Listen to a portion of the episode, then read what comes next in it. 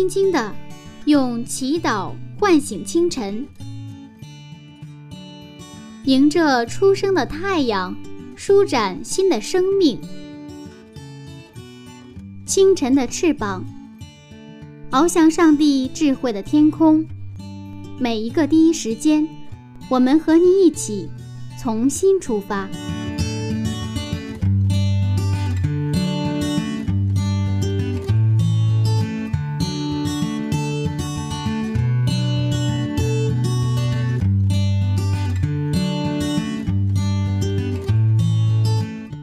间与上帝相遇，精彩人生从上帝开始。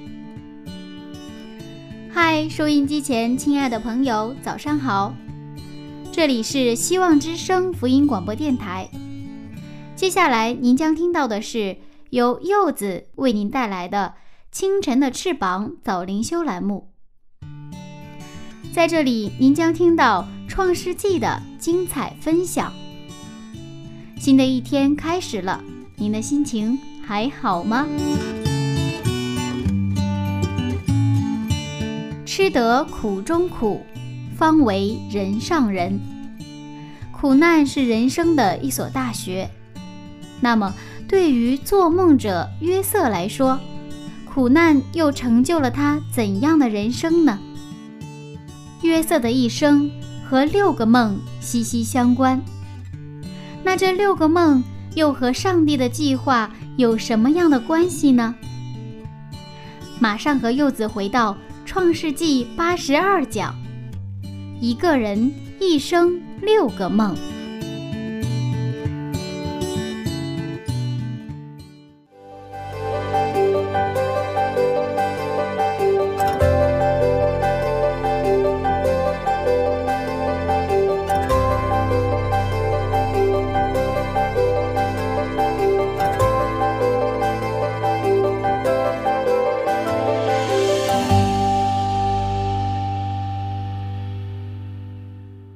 约瑟他不仅是会做梦啊，他还会解梦啊。是的，是的，嗯上帝给他这个恩赐。嗯，那今天很奇妙的，他被带到了法老面前嗯，这是我们没有想到的。嗯，所以，我们这个他被出卖，也是因为梦，是吧？嗯后来他被带到法老面前，也是因为梦啊。嗯，我们先穿一下这六个梦好，啊。十七岁开始，十七岁的他在家乡的时候呢，他就做了两个梦。嗯、大概十年之后呢，他在监狱里遇到法老王的两个高管，九正和善长，给他们解梦。再过了两年之后呢，又给法老解梦。我们看看这六个梦哈。第一个梦，《创世纪》三十七章的六节七节。创世纪三十七章六到七节，约瑟对他们说：“请听我所做的梦。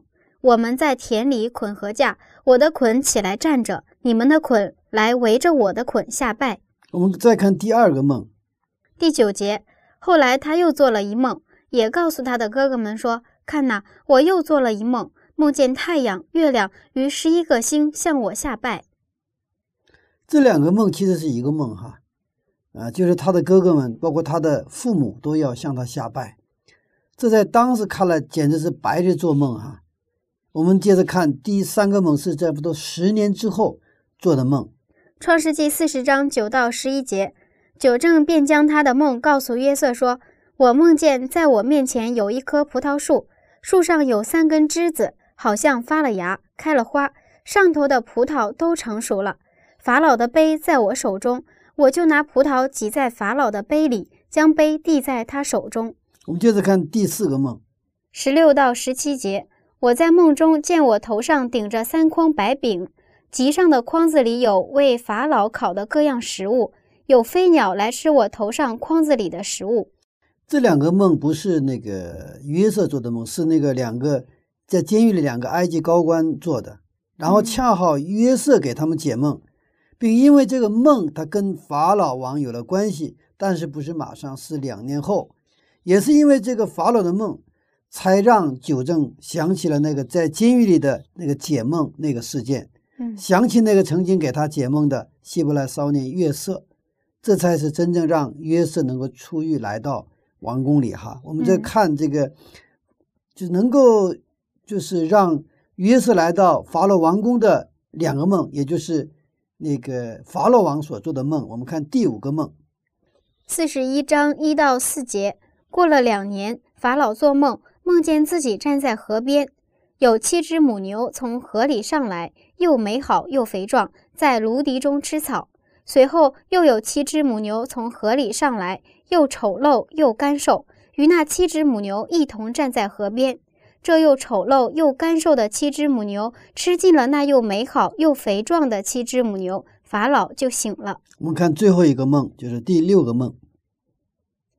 五到七节，他又睡着，第二回做梦，梦见一颗麦子长了七个穗子，又肥大又佳美。随后又长了七个穗子，又细弱，又被东风吹焦了。这细弱的穗子吞了那七个又肥大又饱满的穗子。法老醒了，不料是个梦。在家乡的那个两个梦哈、做的梦，后来监狱里的那个两个梦之间相差十到十一年的光景。在家乡的时候，他把梦告诉了他的哥哥们，这个梦改变了他的人生。嗯哥哥们因他穿彩衣就恨他，做梦就更恨他了。这样，他结果突然的变成了一个奴隶。嗯在监狱里遇到两个埃及高官九正和善长，耶稣给他们解梦，并托九正出狱后在法老面前为他求情。但是呢，这个九正呢，却忘了他。我们看四十章的二十三节，四十章二十三节，九正却不纪念约瑟，竟忘了他。约瑟本来让九正纪念他，结果九正九正的忘记了他。嗯不过过了两年，法老做梦，这个梦谁也解不开。嗯。这个时候就有了一个契机。我们看第八节，第八节，到了早晨，法老心里不安，就差人招了埃及所有的术士和博士来。法老就把所做的梦告诉他们，却没有人能给法老圆解。这个时候，这个九正才想起了什么？想起了那个希伯来少年。嗯我们继续看，呃，第九节、第十节和十一节。九到十一节，那时九正对法老说：“我今日想起我的罪来。从前法老恼怒臣仆，把我和善长下在护卫长府内的监里。我们二人同夜各做一梦，各梦都有讲解。是啊？他就想起来那个曾经他给他解梦的这个少年，他觉得自己什么？他想起我的罪来。他本来应该给他提他求情嘛，但是自己把他给忘了嘛。嗯。我们看十二节和十三节，十二到十三节，在那里同着我们有一个希伯来的少年人，是护卫长的仆人。我们告诉他，他就把我们的梦圆解，是按着个人的梦圆解的。后来，正如他给我们圆解的成就了，我官复原职，善长被挂起来了。也就是说，这个希伯来少少年给他们解梦解的什么非常的准确。嗯这个时候，其实法老他做了梦，谁也解不开嘛。那当时一个堂堂的一个埃及帝国里边，有的是博士啊、专家，对不对啊？嗯那么多博士专家全请过来，谁都解不开嗯。但是这他所做的梦呢，他让他感到很不安、很焦虑。堂堂的帝国的一个这个领袖皇帝啊，去请教一个外国的奴隶，这在当时很难想象。就是今天，我想很难想象。嗯，我们接着看第四节的经文。十四节，法老随即差人去招约瑟，他们便急忙带他出监，他就剃头、刮脸、换衣裳，进到法老面前。啊，这个法老还是不简单哈。嗯要是一般的话，可能他不会去做的，因为这东西嘛，算了吧呀，这梦我也忘了他，我就不也不要去解了。但是呢，还是派人去把这个约瑟给招过来了。嗯，感觉这一切似乎都是设计好的，就是要把约瑟带到法老面前啊。是啊，嗯，在监狱里的约瑟突然站在法老王面前了，哇，从被卖到少呃这个奴隶的少年到囚犯，再到法老面前的贵客，可谓是伤天碧海，须一改啊！十三年来，我们看到以六个梦为线索，有一个看不见的手一直带领、影响、驱动约瑟的人生。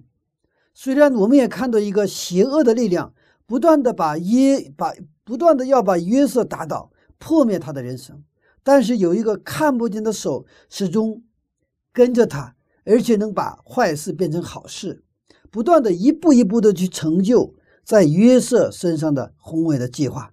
嗯那么上帝呢？我们看到这个看不见的手，就是一位谁呀？上帝的手，是约瑟所信靠的、所仰望的那一位上帝的手。嗯，那约瑟背井离乡，然后经历了这么多痛痛苦，难道都是他必须要经历的吗？啊，这个问题是我经常啊，就是有人提问的问题。那不经历不行吗？嗯，对？吧？呃，在我的人生当中，也差不多也有十几年的经历，差不多小二十年吧，小二十年，差不多。我信主之后，可能头两年之外的大部分时间是也是可以说是也是一个苦难的学校。我经历的都是那些我不愿意经历的事情，但是呢，回过头来，我现在看这一段，那我觉得上帝让我上了一个苦难的大学，当然比不上约瑟哈，但是啊、我们看到约瑟上的是一个苦难的学校，就像现在在从大学读大学本科到博士后，差不多前后一共用十三年，他约瑟用了十三年时间读完苦难的学校。当然，约瑟读的不是这个世界的大学，他读的是上帝所允许、所带领的，他亲自去指教的苦难的学校。后来，他做了埃及的总理。前一段时间，所有的训练是上帝一步一步训练他、预备他。我们稍微回顾一下，十年时间，约瑟去了波提法的波提法的家，用我们今天的话说，他到基层锻炼。嗯，他在基层做锻炼，他在一线做锻炼，是吧？上帝知道约瑟的未来，所以上帝允许他在苦难的学校，让他学习怎么学习忍耐呀、管理呀、经营啊。那约瑟在波提法的家里，他是一个仆人，他是做到这个家的总管。他其实波提法的家相当于缩小版的埃及，是一个 mini 埃及。但是在这里，他做总管，他学会了怎么去管理这个缩小版的埃及。其实我们经常会抱怨现在自己的环境这儿不好那儿不好。如果按照圣经来讲，是不是都是上帝为了锻炼我们给我们所预备的呢？是啊，我们一切的环境，上帝允许。上帝不允许的话，就一只麻雀它都不会掉到地上。嗯我们在前一章当中我们分享过，就是条件的问题，是吧？嗯一切的条件，一切的环境，皆可以成为机会。关键是不在于环境，而在于我们怎么去看待这个环境。如果是我们以消极的、抱怨的、不满的心态去我们的环境的话，那么环境对我们带来都是摧毁、破灭。我们越是不愿意去接受这个现实，越是去回避或逃避现实的时候，我们就会变得扭曲起来。嗯，但是当我们去积极的去面对现实，积极的去什么，去用感恩的心态去迎接这个现实的时候，也就是说，我们不是一个人，我们跟上帝一起来面对我们现实的时候，我们的环境、我们的条件都会给我们带来益处，他都会去剥去我们身上那些该剥去的东西，然后给我们加添我们所需要的一切。我刚才前面谈到，我在过去的差不多小二十年时间，可以说真的，我在信主之前，我都是按照我的人生计划一步一步走，可以说是真的非常非常顺利。但是信了主之后，我也不断的树立我的计划，但是我的计划不断的被打碎、打碎、打破，可以说一直在折腾、折腾、折腾。可能别人看了也是非常的倒霉，一个倒霉接着一个倒霉。我有的时候也问上帝，我说上帝这也不荣耀上帝啊，对吧？信了上帝应该怎么样？应该更出息或更加的这个啊，让别人看也是能够啊呀，信上帝以后这个也好了，那个也好了。嗯但是怎么信了上帝以后这个也不好，那个也不好？但是真的经历了很长时间之后，我慢慢的发现有一个看不见的手带领我，有一位看不见的，一直真的是知道我的那一位，他为我去在做预备。他不是不管，他一直在保守我，带领我。虽然那个过程当中我心灵备受熬煎，有的时候真的是快烧成那个炭一样啊，甚至有的时候就是已经绝望到麻木了。但是呢，真的我感谢上帝能够让我坚持下来，因为我知道，其实我这个隐约一直相信有一位上帝，他绝对会什么与我同在。那么这个过程就是一个非常好的什么学习的过程，最起码我学会了几点。第一点，我学会了我是罪人，我没有经历这样的过程，我绝对不会承认自己是罪人，因为我没有犯过太大的毛病。嗯，那么第二个好，这个给我带来的好处是我能够去什么接纳别人，过去是很难去接纳别人，我都是按照我的标准，不是上帝，我按照我的标准去要求别人，所以说很难，我就看别人我就受不了。上帝给我一个接纳的心。给我一个悔改的心，更给我一个能够去关注别人的心。过去是这个知识分子的一个很大的特点是不就不关心别人，他只关心自己和自己关心的这个事情，他从来不会去关心别人。后来这些东西啊，就开开始慢慢的关心别人，也为别人做祷告啊，啊，这样当中我发现我的人生真的是越来越丰盛，我的版图，我的生命的版图会越来越大。因为原来我的版图里面只有我，我我我，只有我，就是自我，所以这种人生是其实很自私的人生。虽然你不去动别人的利益，你靠你的努力，你去吃你的饭，但是这是只顾自己的一种自私的人生。所以上帝改变了，通过这样的一个苦难的学校，改变了我的人生。当然，约瑟是另外一个情形。实际上，约瑟是通过这样的苦难的学校，他一步一步的预备。他未来要成就的什么？上帝的一个宏大的计划，啊，也许今天你我所做的，可能都是我们不愿意做的事情。你可能不理解为什么我今天非要做这个事情，我不想做这个事情。但是，这个你现在不想做的事情，也许是上帝就愿意让你做的事情，恰恰是你所需要的那个功夫。我们常常求上帝啊。愿你成就我的计划，但是我们可能从来不去问问上帝，你想让我做啥？上帝啊，我能为你做啥？这个应该成为我们的祷告。约瑟在这苦难的学校当中啊，他还能说解梦在于上帝，他不把荣耀归给自己。在这样的生活中，约瑟把自己的旨意完全归给上帝的旨意。所以，上帝让他在苦难的学校当中，一步一步的预备将来做埃及的总理。在波提法的家里，他学会了一个本领，就是怎么处理跟上司的关系。他也学会了怎么去处理跟那些不信上帝的人的关系。嗯，这是非常重要的功夫。嗯，其实我想这个呃问题是很多人的一个困惑了。我们身边有很多不信的人。常常我们采用的方式就是回避啊，是敬而远之，觉得呃他们是一个类别的人，我们要跟他们保持距离。就是我们是不通啊，走不同路的人，对吧？是。那我们应该怎样和这种不信的人处理好关系呢？其实这个回到我们圣经的话，嗯，我们看到耶稣怎么做的哈？耶稣他关心每一个人，嗯，不管是信的不信的。而且他，我们发现他更关心那些信不信的，对不对啊？啊，而且那些丢失的人，哈，嗯。所以，我们不是在用耶稣的视角去看人，我们是用我们的视角去看人的时候，我们不愿意去搭理他。那举个例子，比如说我们跟不幸的人的有参加婚礼，对吧？满桌吃的是我们都不想吃的东西，然后前面说话好像都是胡说八道。对吧？嗯，完了那个放的音乐吧，我们也不太喜欢。嗯，那个氛围还抽烟，然后那个这个，反正就好多客套话，都是废话，就感觉是这样子哈。我们信主之后，觉得觉得就很不适应这个这种这种环境哈。嗯，这是我们的感觉。那耶稣如果在的会怎么样？那耶稣可能去啊去关心他们每一个人，他以这种连续的眼睛去看每一个人。他以爱的眼睛去看每一个人，然后呢，去接近他们，然后跟他们做朋友。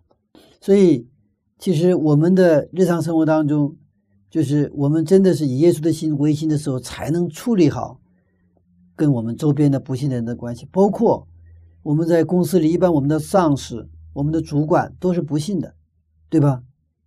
你如果心里抵触他，他不信我信，那你就处理不好跟他的关系。但是你用爱去靠近他，他是需要我帮助的人，他是需要我来什么为他祷告的人，那就不一样了。所以我想，我们祷告啊，首先我们为家人祷告，也要为我们上班的公司里的我们的主管、我们的老板、我们的同事祷告。他都是你认识的人，你周边的人，对不对啊？天天跟你打交道的人。那么这种打交道的过程当中，肯定还有一些摩擦、意见不合、冲突，甚至是吧？甚至可能非常啊糟糕的一些这个，包括被炒鱿鱼。那么你被老板炒鱿鱼之后，你还能不能为这个老板祷告？耶稣基督在十字架上就为杀他的人为他们祷告，是不是？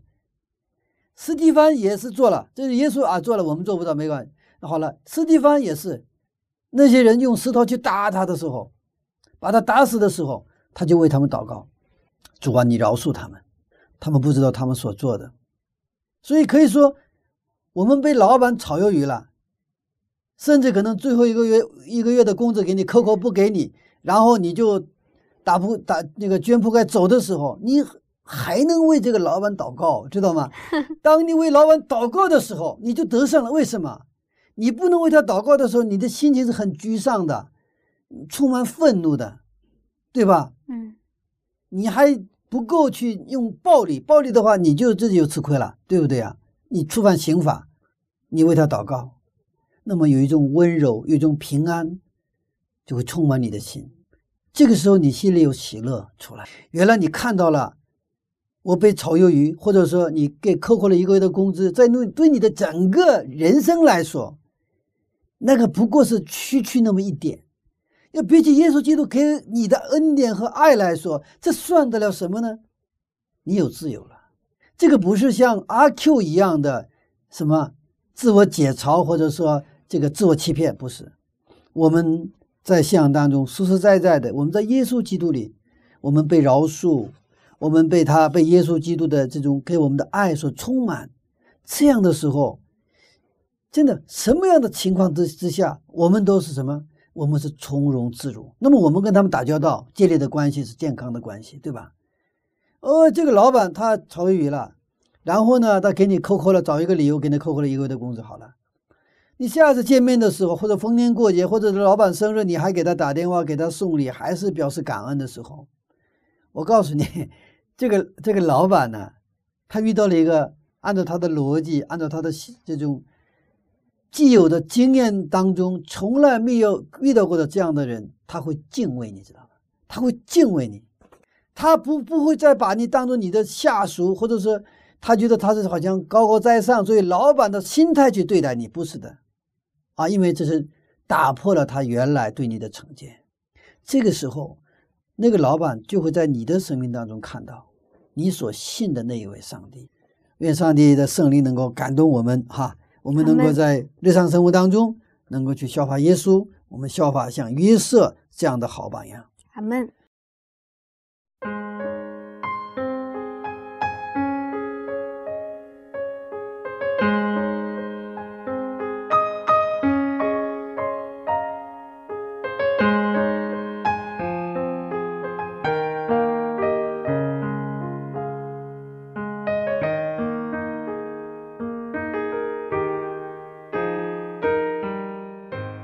色的一生和六个梦息息相关。上帝通过这些梦来掌管和引领约瑟的一生。尽管他的人生一波三折，但是却清晰地看到了上帝的带领。有时候，柚子也会回想一下自己这些年的生活，总觉得。冥冥中有一个看不见的力量在引领着。虽然一些事情当时很令人难受，但是经历了之后总是很感恩的。亲爱的听众朋友，您是否也有这样的感慨呢？您是否看到在您生活中那双奇妙的、看不见的慈爱之手呢？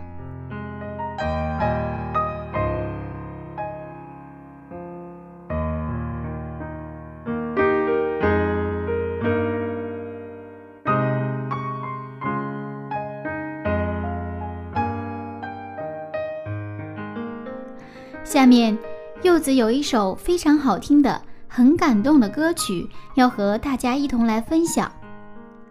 这是来自赞美之泉音乐施工的《在你手中》。闭上眼睛，静静的聆听。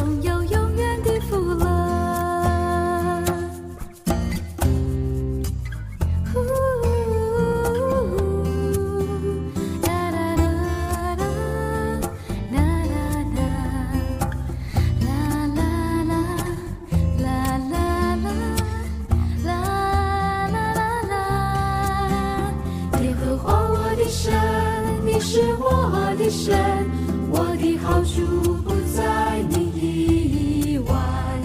你是我的产业，我杯中的分，我所得的，你为我持守。我将。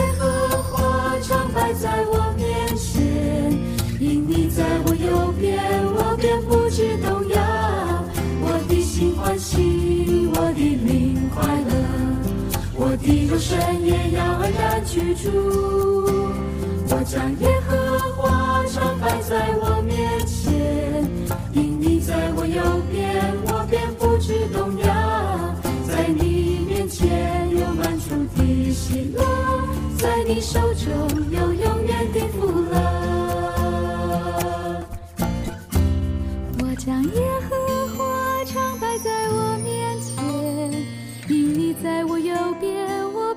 不知动摇，我的心欢喜，我的灵快乐，我的肉身也要安然居住。我将耶和华常摆在我面前，因你在我右边，我便不知动摇。在你面前有满足的喜乐，在你手中有永远的福乐。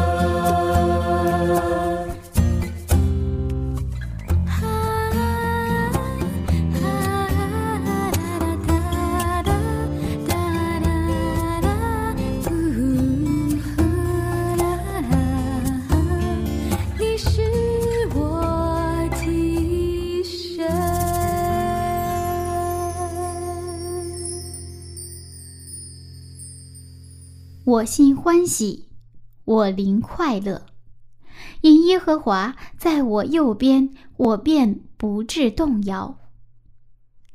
很好听的一首歌曲，希望您能喜欢。好了，亲爱的听众朋友，欢迎和柚子一同回到《创世纪》的分享当中。下面我们精彩继续。约瑟他在波提法的家里就很好的处理了跟主人的关系。在监狱里也很好的处理了跟埃及高官的关系，这些都为他的成长奠定了一个积极的基础，是吧？嗯他在波提法的家里，然后抱怨，如果你跟波提法处处不好关系的话，你本身就很悲了。对，到你监狱里以后啊，我怎么知道到监狱里啊？啊，怎么这样的这个这个这这倒霉啊？这个世界还没有公平公义啊，对吧？这个世界怎么这么黑呀、然后你处理不好跟这些高官的关系，那么你的未来还是跟上帝的计划当中也是有距离的，是吧？嗯那么跟这两个埃及高官交往的时候，他在学习埃及的天文地理、埃及的时政，也了解埃及的整个的管理。上帝常常常在我们的身边预备让我们学习的人。嗯，我们发现教会里有一些基督徒啊，他们觉得社会上的学问都是不好的啊，还有一些父母甚至不让孩子去上大学，就想让他们在教会里就可以了。这样的想法，牧师您怎么看待？啊，这个我尊重每一个人的自己选择哈、嗯但是我想说，圣经哈、圣经我们就是摩西啊，摩西他得到了三种教育。第一种教育是小的时候，就是他的妈妈那里得到希伯来的教育。然后呢，我们看《使徒行传》的记录的话，他在学了埃及的一切的学问。但是够不不够，上帝又让他在旷野里学习什么？跟上帝独处的，真正跟上帝建立关系的那种生活。所以都需要。那么，但是呢，就是按个人的理解的话，哈，这个这种信仰的教育最好是小的时候，在十二岁之前，给彻底的一个信仰的教育。然后呢，要走向社会。当然说，呃，念教会的基督学校没有问题的哈，啊，但是呢，不能因此呢又否定读社会大学。但是你读社会大学要打好基础，你没有基础读社会大学，可能就完全就就是你真的也学不到真正的东西了哈。你可能只是学到那种社会的学问，但是你有一个很好的属灵的基础，在小的时候，那么我想以后再去学这种学问的话，会会给他带来很多很多的祝福。这种祝福以后呢，又会分享给更多的人。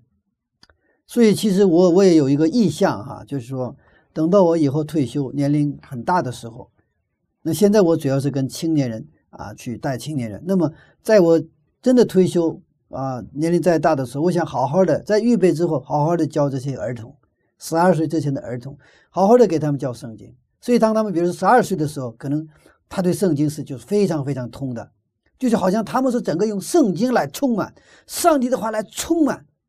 我们现在是倒过来了，我们这个来教会接触这个上帝话语的时候，已经是为社会的那个东西充满，然后再学这个圣经的知识啊，这个信仰的这些东西。所以我们很纠结，为什么？因为本来就是仓库的话，仓库里很多乱七八糟的东西，对吧？嗯然后呢，把好东西拿进来，那这里边还是一点一一个一个垃圾场一样的，所以我们需要悔改的经历，需要圣灵来洁净我们的圣殿，我们心灵的圣殿。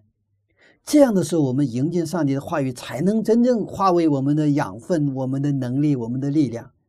嗯，我们是没有办法，我我们都是已经到了相当年龄之后才开始接触这个圣经啊，学习这个信仰哈。所以我想，最后是正常的，一生下来或者是怀孕开始哈，给妈妈，妈妈有很好的信仰，他们祷告，然后生下来就就是给他一个很好的能够认识上帝的什么自然的环境啊，这样，然后呢就开始教圣经，是吧？真的把圣经背下来，甚至是吧，达到这个程度，所以以后都可能不拿圣经，他脑子里边全部注入都是圣经的话语，然后再去学各种各样的真的需要的，包括电脑啊，包括英语啊，包括各样的学问，对不对啊？啊，希望这个意向能够 能够梦想成真哈，梦想成真。那么这个约瑟他还有一个就是学到的一个重要的东西，这个是这个六个梦，这个十三年时间，就是他在这个前十年没有这个十年当中呢，他没有电脑，也没有因特网。我想约瑟是学了什么功夫？忍耐的功夫。当时没有电话，他没有电脑，也没有办法给家里联系，他也不知道家乡的事儿，什么都不知道。那个七十岁、十七岁的时候，他也许有单相思的对象。那么后来这十年之后，他不是到了这个监狱嘛？监狱之后，他不是见到了九正和善长，是吧？然后后来下那个善长官复原职，那个时候请他能够说话，但是呢，这个善这个九正呢又把他忘记了，是不是？嗯，不过还好，我们看四十一章的一节，四十一章一节，过了两年，法老做梦，梦见自己站在河边。过了两年，前面有十年到十一年的时间，嗯然后在监狱里，本来指望能够纠正出去以后，因为这个给他说话，替他求情吧。但是过了两年，所以圣经真的凭着圣灵感动，特别记住这个两年。嗯我想这两年的时间比前面的十年时间还难不难熬啊？难熬。嗯前面十年时间，他可以说，他没有一个啊，我什么时候从那个啊这个奴隶身份解脱出来，这个想法就很难有。我就是忠实于我的每一天，对不对啊？嗯但是等他求情九跟九正说了之后，他开始有什么期待了，是吧？嗯开始有等待了。所以这两年对他来说是一个啊非常难熬的事情。嗯不过，上帝给了一个契机。过了两年，法老做梦，梦见自己站在河边。嗯其实他在这种很期待的状态下，然后被遗忘，这真是很痛苦的事情啊。那到底是什么样的力量能让约瑟一直坚持下来呢？这就是 step by step，就是他前十年的那种忍耐的训练。嗯我们想，一个十七年的、十七岁的一个少年，正在是一个是青春期的一个少年，对吧？嗯，从来没离离开过父母，是啊，也没有就这个现在这样就方便打电话也，现在什么联系方式都没离开家。然后呢，这个身份是从被宠爱的儿子到一个奴隶，是吧？嗯这个反差实在是太大了，落差太大了。那么在这个十年当中，真的是他是这是学会了一个忍耐的功夫。所以这个忍耐的功夫呢，后来为下一步他在监狱里的这两年，这两年时间的那种需要的那种忍耐的强度，远远高于这十年时间。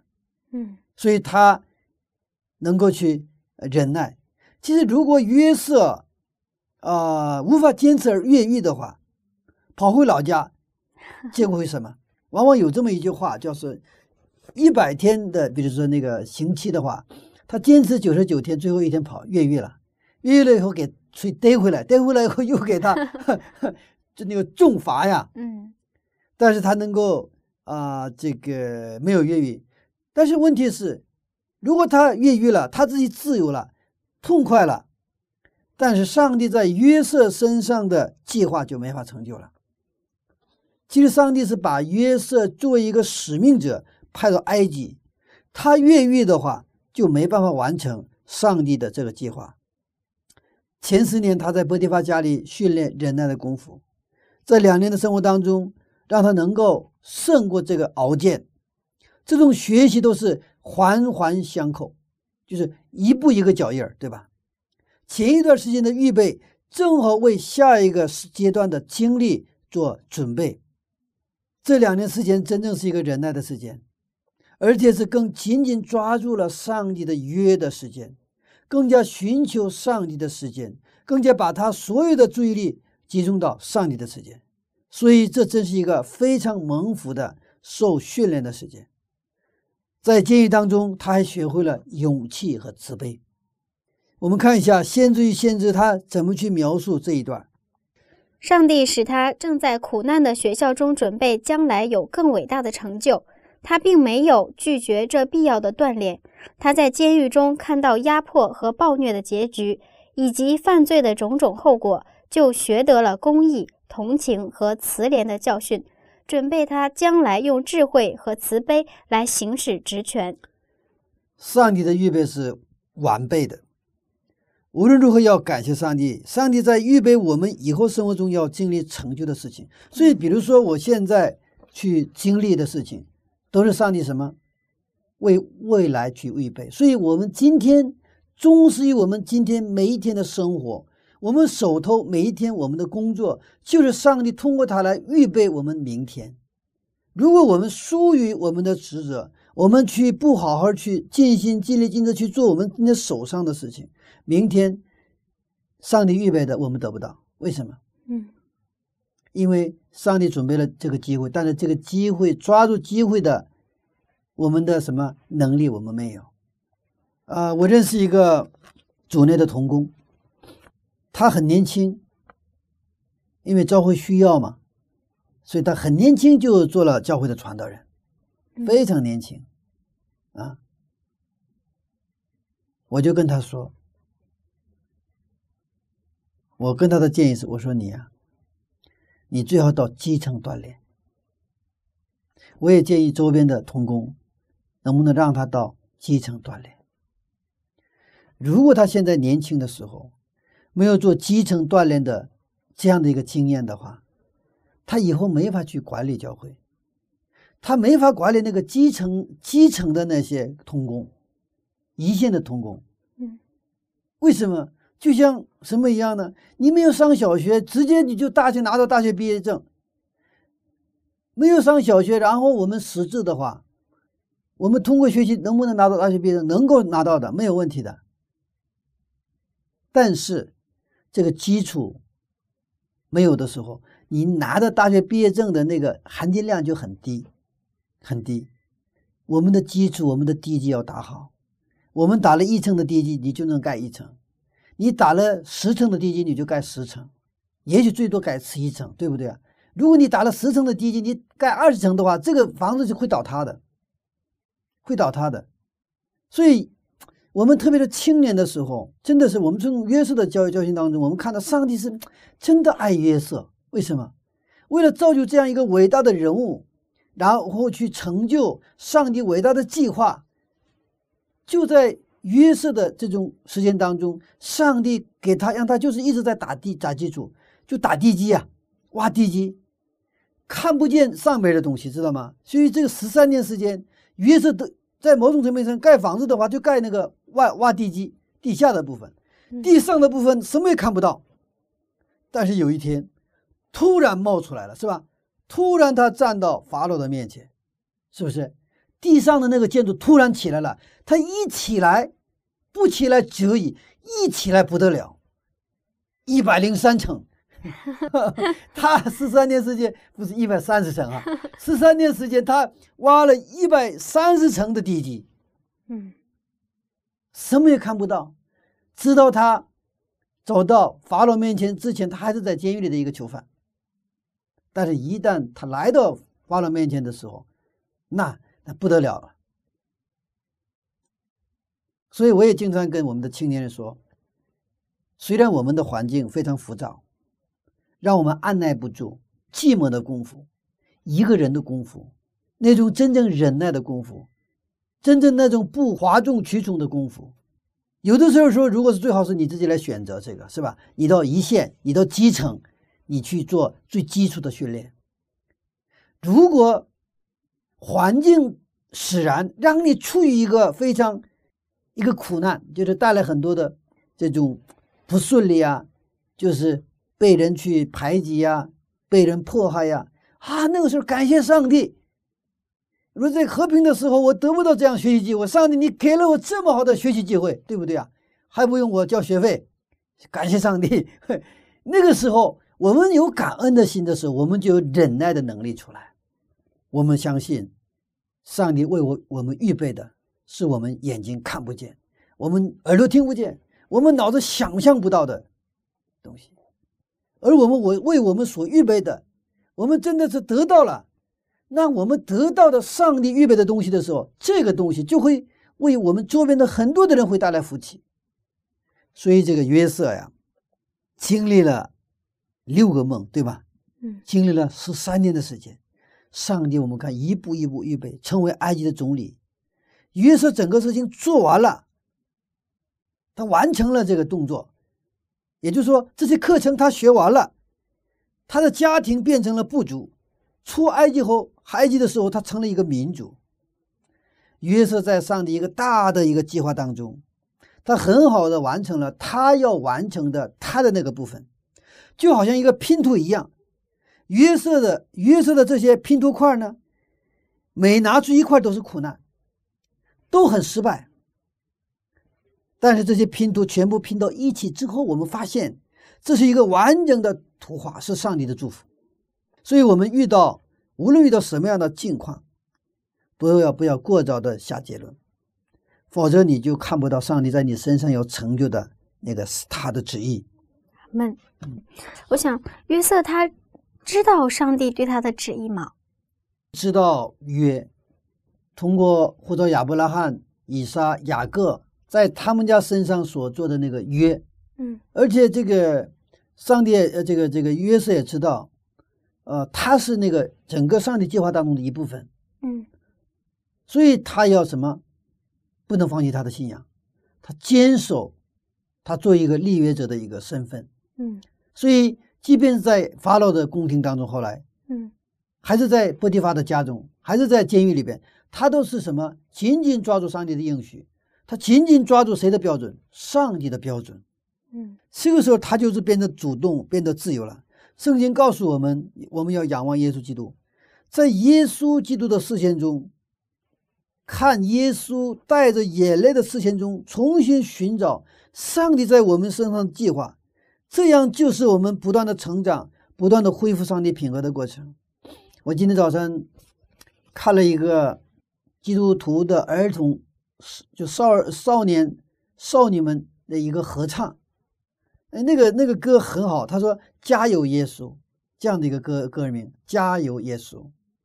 哎，我很好奇这个名字，很好奇，我就就去听了这个歌，网上。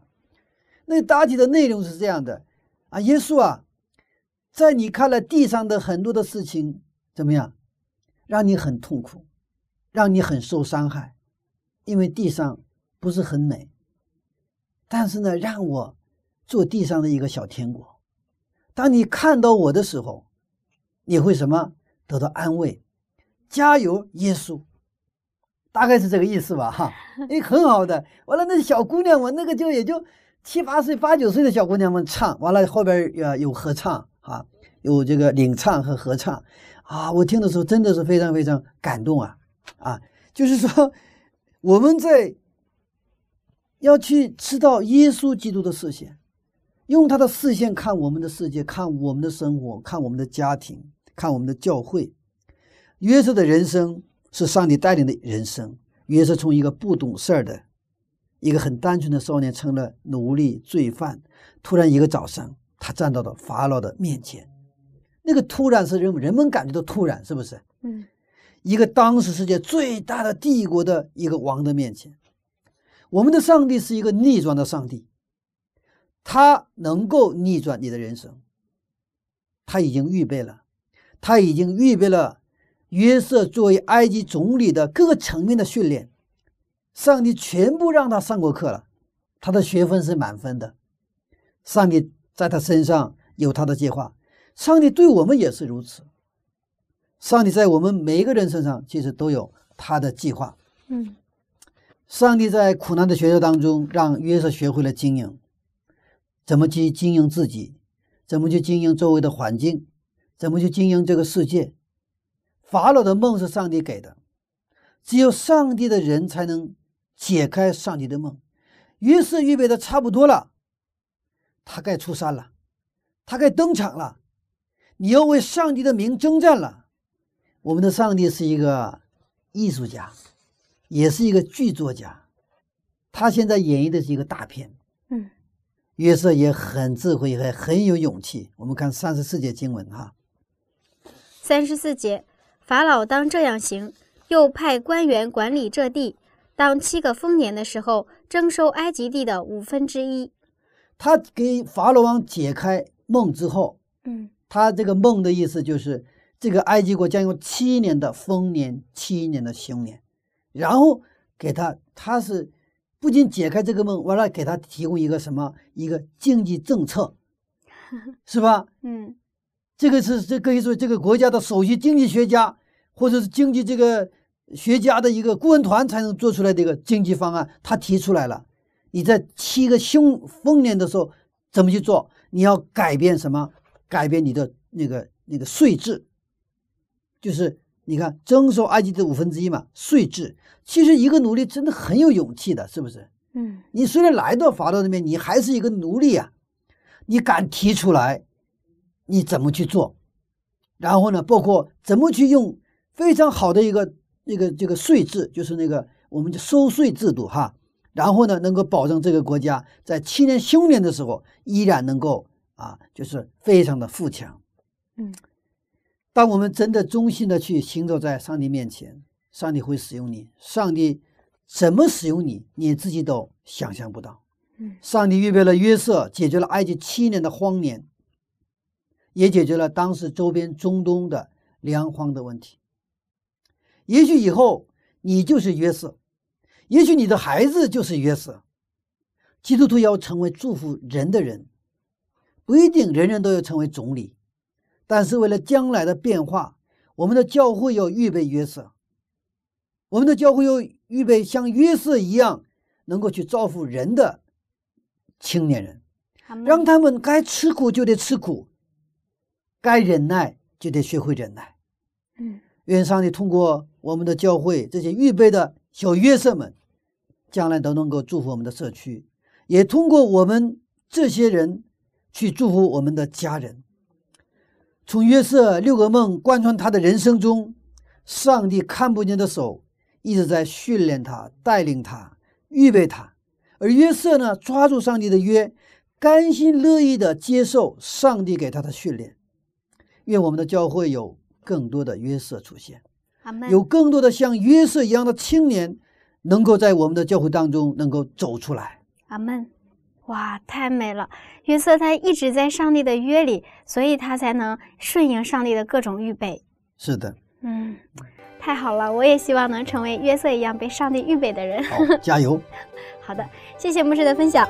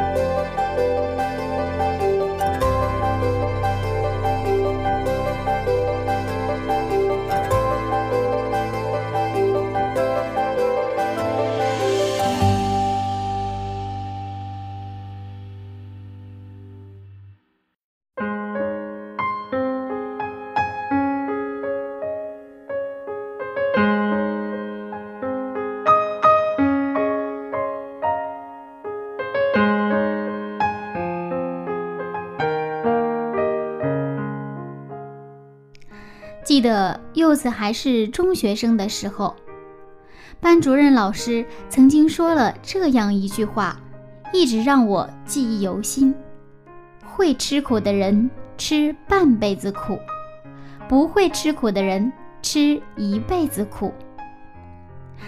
约瑟虽然吃了很多苦，但是这些都成为了上帝训练他、成就他的预备。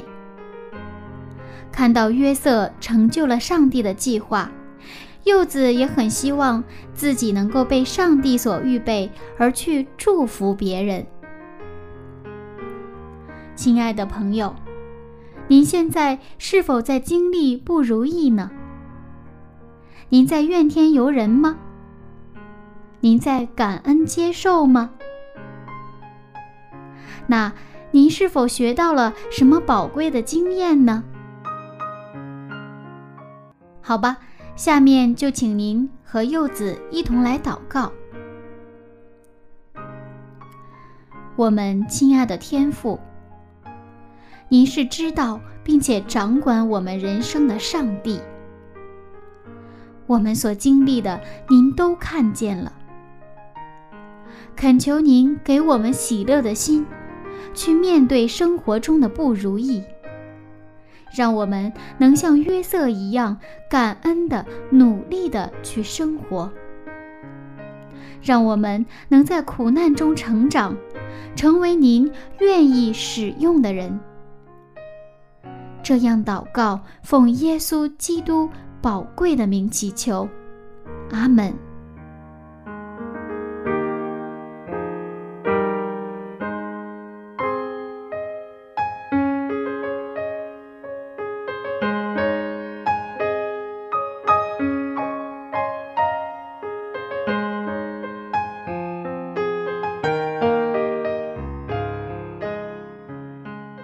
位听众朋友，我是柚子。今天我的节目马上就要结束了，那这个早晨您有收获吗？如果您觉得我们的节目对您有帮助，不要忘了邀请您的朋友一起来听哦。那下次分享我们再见了，拜拜。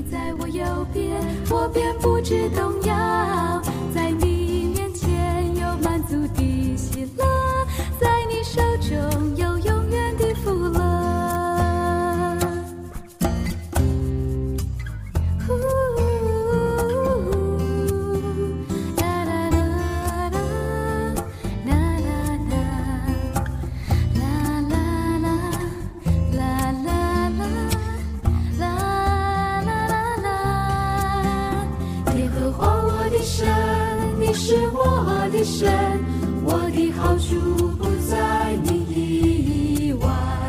你是我的产业，我杯中的分，我所得的，你为我持守。我将耶和华常摆在我面前，因你在我右边，我便不知动摇。我的心欢喜，我的灵。我的肉身也要安然居住。我将耶和华常摆在我面前，因你在我右边，我便不知动摇。在你面前有满处的喜乐，在你手中有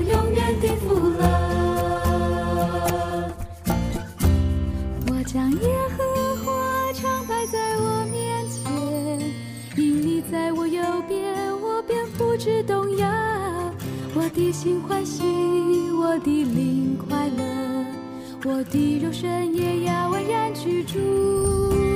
我将耶和华常摆在我面前，因你在我右边，我便不知动摇。在你面前有满足的喜乐，在你手中有永远的福乐。